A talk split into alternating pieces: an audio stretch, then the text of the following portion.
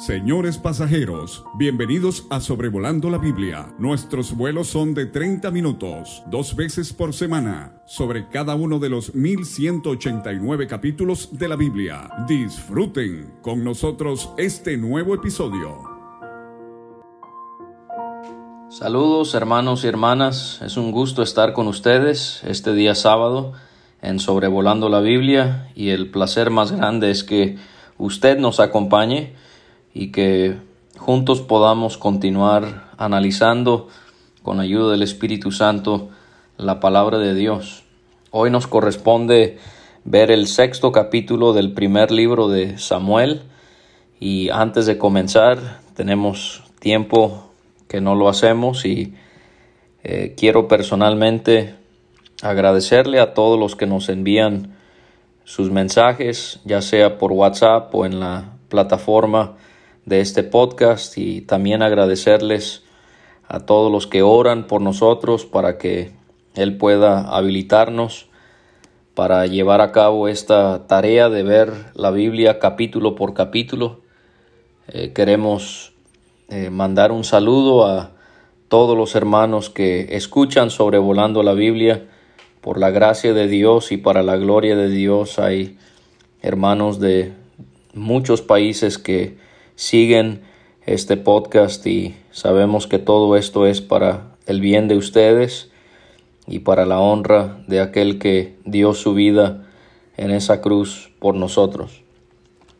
El capítulo de hoy comienza con el comentario que nos hace el Espíritu acerca de que el arca de Jehová estuvo en la tierra eh, de los filisteos por siete meses Vemos aquí la perfecta justicia de Dios, como durante estos siete meses Dios, eh, al permitir que Israel no tuviese el arca, Él estaba castigando el pecado de dicha nación, pero ahora también vemos que Él había castigado a Filistea por sus respectivos pecados en cuanto a el hecho de que ellos le habían despojado a Israel de algo que era de ellos y sin duda por otros pecados, eh, quizás principalmente el pecado de la idolatría. Al ver que su pecado les estaba causando grandes males, los filisteos hicieron llamar a sus sacerdotes y a sus adivinos, los filisteos eran como cualquier otra nación pagana, tenían su sistema de adoración y por lo tanto tenían sacerdotes que eran los indicados para llevar a cabo cada ritual que ellos desempeñaban para agradar a sus dioses falsos. Y también tenían a sus adivinos que según ellos les ayudaban a poder eh, discernir e interpretar eh, eventos futuros. Y ellos le preguntaron a los sacerdotes y a los adivinos, ¿qué haremos del arca de Jehová? Háganos saber de qué manera la hemos de volver a enviar a su lugar. Vemos aquí cómo los filisteos, ellos habían visto eh, tener el arca en su posesión como un trofeo, algo en lo cual ellos podían vanagloriarse. Esto era lo que hacían muchas naciones. No solamente derrotaban a la nación al matar a sus hombres, pero también les despojaban de sus bienes y también les despojaban de sus ídolos. Y sus ídolos eran llevados ante los ídolos de ellos. Bueno, en este caso los israelitas eh, se supone que no eran idólatras, y entonces lo que les despojaron fue de su arca, que era el artefacto más importante para ellos, porque como ya vimos en el episodio antepasado, eh, este mueble en el tabernáculo representaba la presencia de Dios entre ellos. Y ellos querían entonces saber cómo podían ellos devolver el arca. Y los filisteos que habían visto el arca como un trofeo, Ahora lo veían como una terrible carga que tenían por todos los dolores que les había causado. Y la respuesta que recibieron de los sacerdotes y de los adivinos fue que si ellos enviaban el arca del Dios de Israel, no podían enviarla vacía, sino tenían que pagar por la expiación.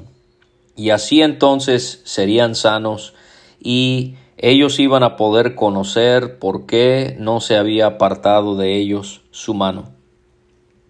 Aquí vemos eh, una representación de lo que realmente es la religión del hombre en general. No solamente eh, esto describe la religión en Filistea en esos tiempos, pero este es el sistema que el diablo eh, influye en la mente de los hombres para poder establecer sus creencias religiosas. ¿A qué me refiero?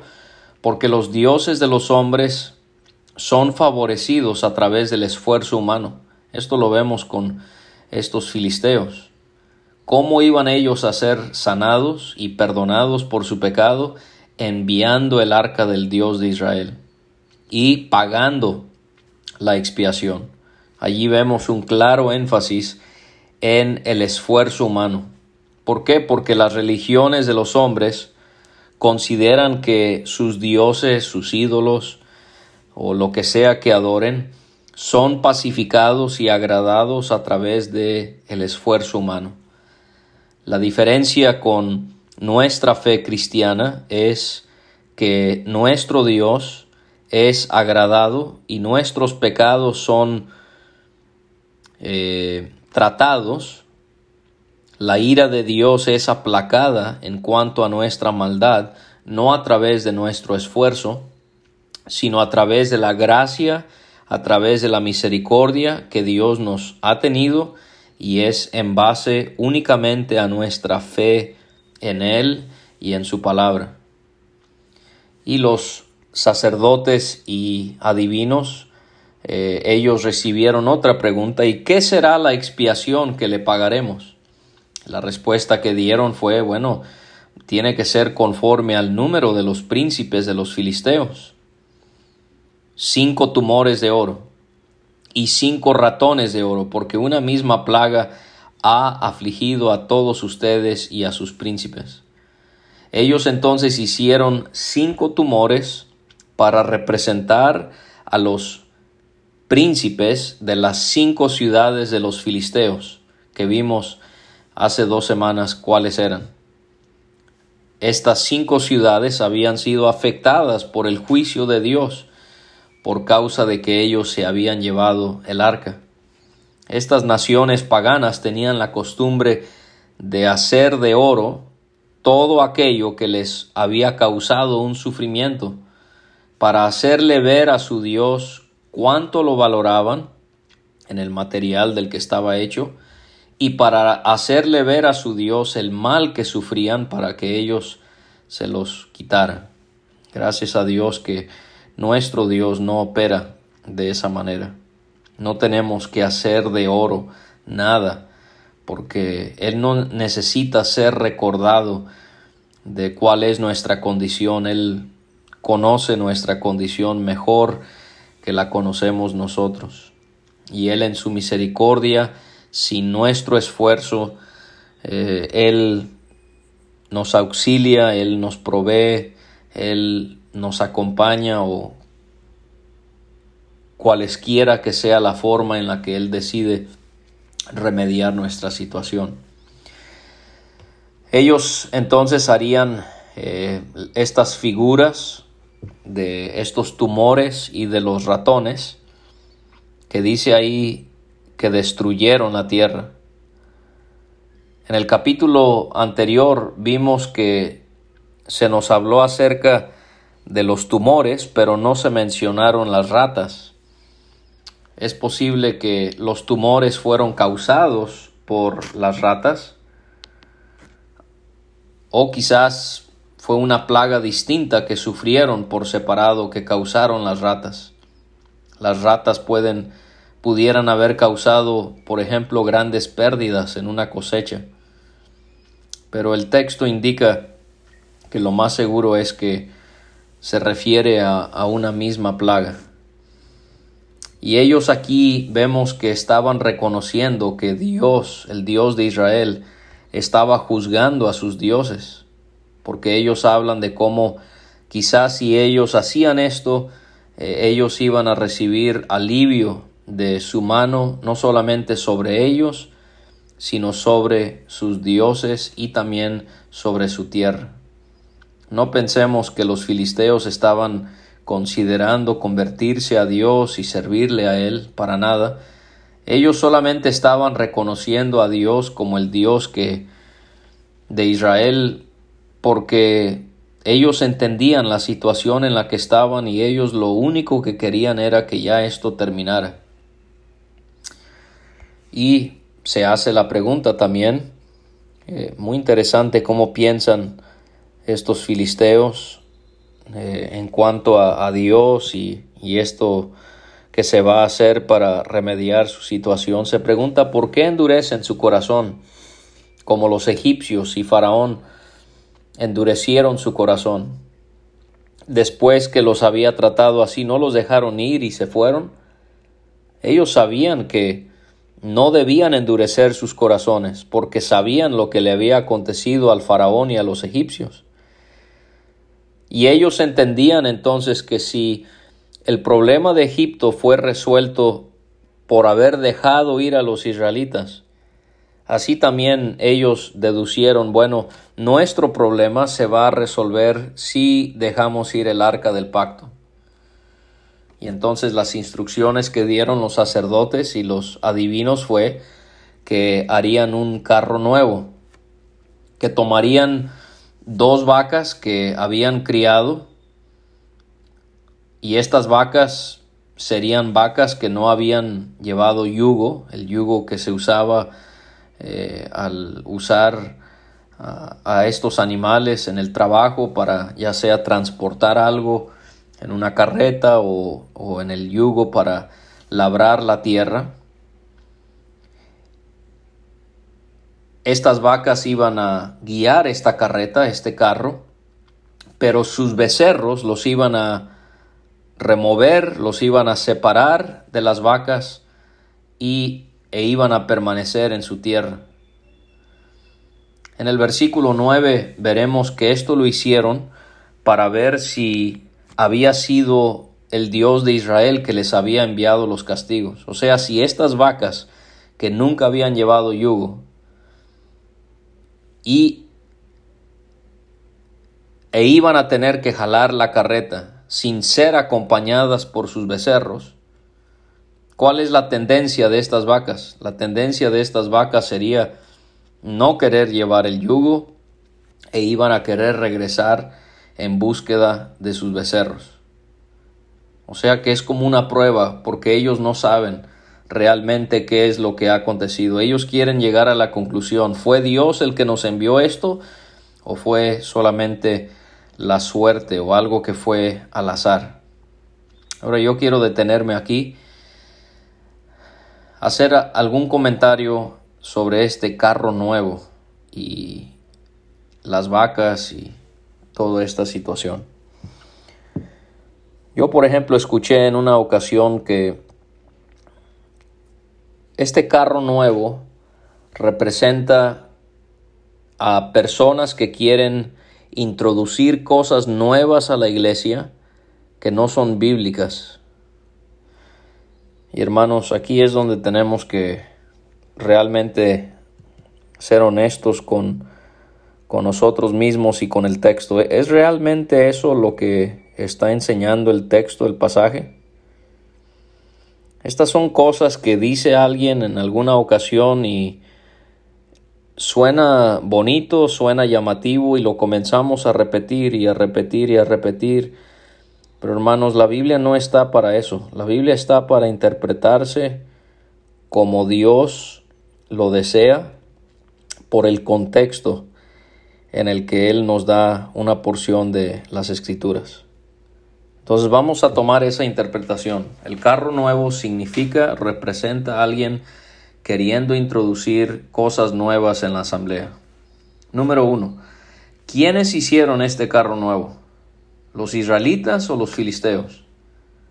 Los filisteos. ¿Los filisteos eran creyentes en Dios? Los filisteos les interesaba mejorar la casa de Dios, aunque fuese de una manera equivocada. La respuesta es no. Ellos eran idólatras, ellos no tenían interés en Jehová. Y número dos, no solamente eran los filisteos los que hicieron el carro, pero en segundo lugar, los israelitas no tenían el arca del pacto, no tenían la presencia de Dios. Y por lo tanto no, no veo lógico llegar a la conclusión que este carro nuevo, esta carreta nueva, nos enseña algo acerca de la iglesia hoy en día. O sea, no, no veo la relación. Y ahí es donde, hermanos, tenemos que tener mucho cuidado porque muchos de nosotros queremos alegorizar todo. Queremos encontrarle una enseñanza bíblica a absolutamente todo lo que está en la palabra de Dios. Y no podemos hacer eso. La palabra de Dios nos presenta reglas de hermenéutica y usted y yo tenemos que seguir esas reglas y no anteponer nuestras opiniones dentro de un pasaje. Porque le aseguro que ese hermano que fue el que dijo que este carro nuevo representa a alguien queriendo meter algo nuevo en la asamblea, no tengo idea quién haya sido. Pero sin conocer quién fue, esa es una persona que tomó un pasaje y había alguna situación en su asamblea y tomó esa situación en la asamblea y lo antepuso en el pasaje, cuando la interpretación bíblica debe ser al revés. El pasaje debe dictar nuestra enseñanza, no al revés. Entonces no vaya a querer decirle algo a los hermanos y busque un versículo que medio lo pueda explicar de esa manera o mencionar de esa manera y usted entonces así lo, lo enseña. Eso es torcer la Biblia. Y lo podemos hacer muy sutilmente, sutilmente. Este carro nuevo, hermanos, no tiene nada que ver con la iglesia y personas queriendo introducir cosas nuevas en la iglesia. No es el punto del texto. Escuché a alguien una vez predicar el Evangelio sobre Jesús siendo buscado por sus padres a la edad de 12 años y fue que lo encontraron en el templo. Y la aplicación fue, así son los pecadores que están perdidos y están buscando a Cristo. No, ese no es el punto del texto. Entonces necesitamos entender cuándo sí debemos aplicar algo y cuándo no. Tenemos que pedirle al Señor que Él nos ayude con esto.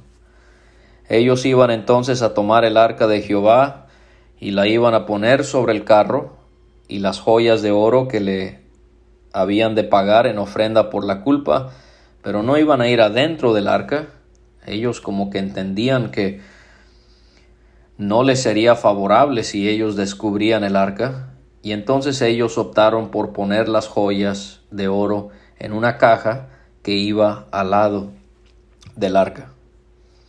Y ellos iban a observar si sube por el camino de su tierra a Betsemes, o sea, en dirección al campamento de Israel, él, oh Dios, nos ha hecho este mal tan grande. Y si no, sabremos que no es humano lo que nos ha herido, sino que esto ocurrió por accidente.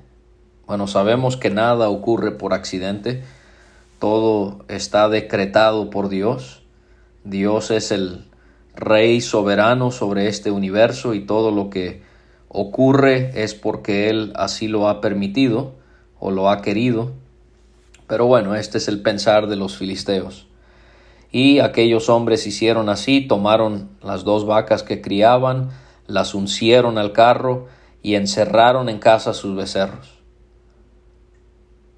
Pusieron el arca de Jehová sobre el carro, pusieron también allí la caja con los ratones de oro y las figuras de sus tumores, y las vacas se encaminaron por el camino de Betsemes, seguían camino recto, andando y bramando, sin apartarse ni a derecha ni a izquierda. Y los príncipes de los filisteos van caminando detrás de estas vacas hasta el límite de Betsemes. Y llegan a Betsemes mientras que las personas de Israel están segando el trigo en el valle. Esto habrá sido por ahí del mes de junio, porque en ese mes es cuando se cosechaba el trigo. Y ellos alzaron sus ojos y cuando vieron el arca se regocijaron grandemente. Y sin duda, ellos no habían tenido esta arca por siete meses. Y entonces el carro vino al campo de Josué de Betsemes y paró allí donde había una gran piedra. Qué milagro, ¿no? Las vacas habían caminado por unos 16 kilómetros y se detuvieron en el lugar exacto que Dios así lo había querido. Aquí hay otro ejemplo de Dios mostrando completo control sobre la naturaleza. No había, humanamente hablando, posibilidad de que vacas que no habían llevado yugo y que no iban acompañadas de sus crías iban a querer hacer este viaje. Pero lo hicieron porque así Dios, el Creador, se los dictó. Y los levitas bajaron el arca de Jehová. Betsemes era una ciudad de los sacerdotes y los levitas eran las personas indicadas para bajar el arca. Bajaron también la caja que estaba junto a ella, en la cual estaban las joyas de oro, y las pusieron sobre aquella gran piedra, y los hombres de Betsemes sacrificaron holocaustos y dedicaron sacrificios a Jehová en aquel día. Expresaron su gratitud eh, a Dios por el hecho de que se les había devuelto el arca. Es posible que esto no fue técnicamente lo correcto, porque no estaban en el tabernáculo y se supone que la ley marcaba que los sacrificios tenían que ser únicamente ofrecidos allí.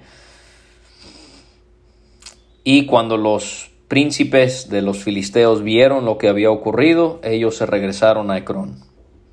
Y entonces vemos que estos fueron los tumores de oro que pagaron los filisteos en expiación a Jehová y se nos dan los lugares, a Asdod 1, por Gaza 1, por Ascalón 1, por Gat 1, por Ecrón 1. Y los ratones de oro fueron conforme al número de todas las ciudades de los filisteos pertenecientes a los cinco príncipes, así las ciudades fortificadas como las aldeas sin muro. La gran piedra sobre la cual pusieron el arca de Jehová está en el campo de Josué de Betsemes hasta hoy. Pero vemos el juicio de Dios otra vez desatándose sobre Israel. ¿Por qué? Porque Dios hizo morir a los hombres de Betsemes. ¿Por qué? Porque habían mirado dentro del arca de Jehová. Aunque eran levitas, ellos murieron porque miraron dentro del arca de Dios, lo cual estaba prohibido en Números capítulo 4. Había toda una manera en la que ellos debían de transportar el arca sin mirar dentro del arca. Y Dios tuvo que castigarlos. ¿Por qué? Porque Dios es santo. Y nosotros como cristianos en el 2023 nos urge poder entender que no podemos mirar dentro del arca. No podemos defraudar a Dios sin pensar que van a haber consecuencias. No podemos transgredir la justicia, la rectitud y la santidad de nuestro Dios. Y murieron, murieron, dice, cincuenta mil setenta hombres. Parece ser que hay un error aquí en, el, en algunos manuscritos y se, hay la creencia que realmente solo debería de decir setenta varones. Y lloró el pueblo porque Jehová lo había herido con tan gran mortandad pero a la misma vez ese comentario muestra que sí fue un gran número de personas muertas. Entonces allí es donde tenemos que dejar con el Señor a qué se refiere 50 mil 70 hombres, si hay otra interpretación o si es literalmente este número que encontramos aquí. ¿Y cuál fue la respuesta? Los de Betsemes ellos hicieron la pregunta, ¿quién podrá estar delante de Jehová el Dios Santo? ¿a quién subirá desde nosotros? Y todo esto le habrá hecho al pueblo de Israel aprender otra vez sobre la santidad de su Dios y cómo ellos debían de temer a Dios, algo que habían perdido. Aquí, al parecer, por las preguntas que ellos hacen, la santidad de Dios les había hecho querer alejarse de Él, cuando realmente la santidad de Dios es algo que debemos, que debe hacernos acercarnos a Él, obviamente haciéndolo reverencialmente. La santidad de Dios no es algo que nos debe de asustar para alejarnos de Él, la santidad de Dios es algo que nos hace querer acercarnos a Él postrándonos, mostrándole reverencia y adoración, y en eso implicaría poder vivir una vida pura delante de Él. Y ellos enviaron mensajeros a los habitantes de Kiriat Jearim, diciéndoles, los filisteos han devuelto el arca de Jehová, desciendan pues y llévensela ustedes. Los de Betsemes no querían tenerla ahí, y entonces mandaron a llamar a los de Kiriat Jearim. Y vemos en, segunda en segundo de Samuel capítulo 6 que el arca permanecería en Kiriat Jearim hasta que David eh, lo llevaría a Jerusalén. Entonces ahí podemos aprender estas lecciones que Dios tiene para nosotros en este capítulo 6 de primero de Samuel. Un saludo a todos y deseamos que sobrevolando la Biblia siga siendo una bendición en cada una de sus vidas.